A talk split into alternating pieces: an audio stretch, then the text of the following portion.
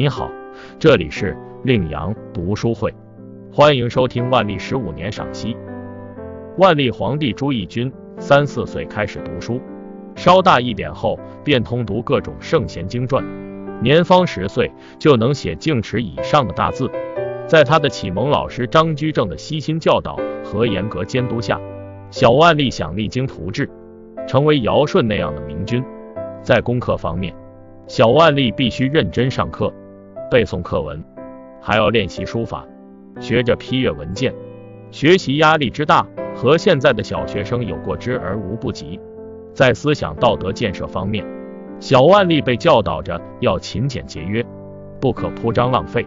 甚至小万历想为母亲修理宫室以表孝心，也被张居正拒绝。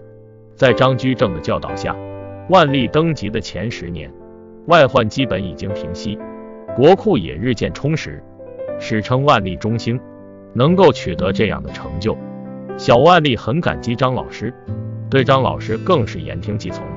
而对于那些弹劾张老师的言官，给予杖责，甚至于张居正胃病发作时，小万历还亲自下厨给他做焦汤面调养肠胃。可见张居正之于小万历是一个集偶像、父亲、老师于一身的角色。然而，就在万历皇帝十九岁那年。张居正胃病发作，忽然离开了人世。当万历皇帝还沉浸在巨大的悲痛中时，曾经在张居正时代被打压的各级官僚，已经开始了一波波对这位前首辅的清算。他们翻出各种张居正生前的罪证，从道德上搞臭张居正，攻讦张居正生活糜烂、贪污受贿、任人唯亲、搞裙带关系，甚至于欺君罔上。有谋逆篡位的野心，这些和万历心中张老师的形象大相径庭，使得万历皇帝陷入深深的无力感中。一开始他选择不相信，但随着一件件事情的证实，万历感觉自己受到了天大的欺骗。自己曾经最信任的张老师，竟然人前一套，背后一套，心中的失望可想而知。在处理完张居正后。万历发现自己仍然受到文官集团的约束，他不能提拔他欣赏的官员，甚至于不能亲近他喜欢的女人，不能随便出行。他明白了，从小到大，在文官们看来，他朱翊钧最好就像傀儡一样，按文官们希望的明君的样子改变自己。文官们表面上满口礼仪道德，暗地里却相互攻讦，即使是张居正，也只是文官的一个代表。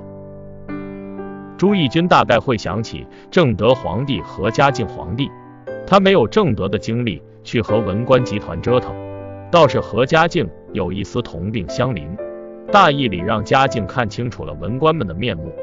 张居正事件也让朱翊钧对政事失去了奋斗的信心，那个勤于朝政、不倦于精研、躬身求育、操练兵马的万历皇帝不存在了，取而代之的是无为而治的朱翊钧。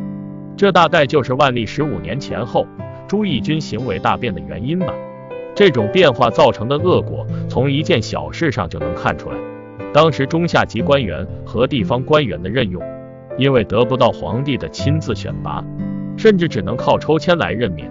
一五八七年的大明王朝，正在一步步滑向失控的深渊。感谢收听，点击订阅专辑，欢迎下次再来。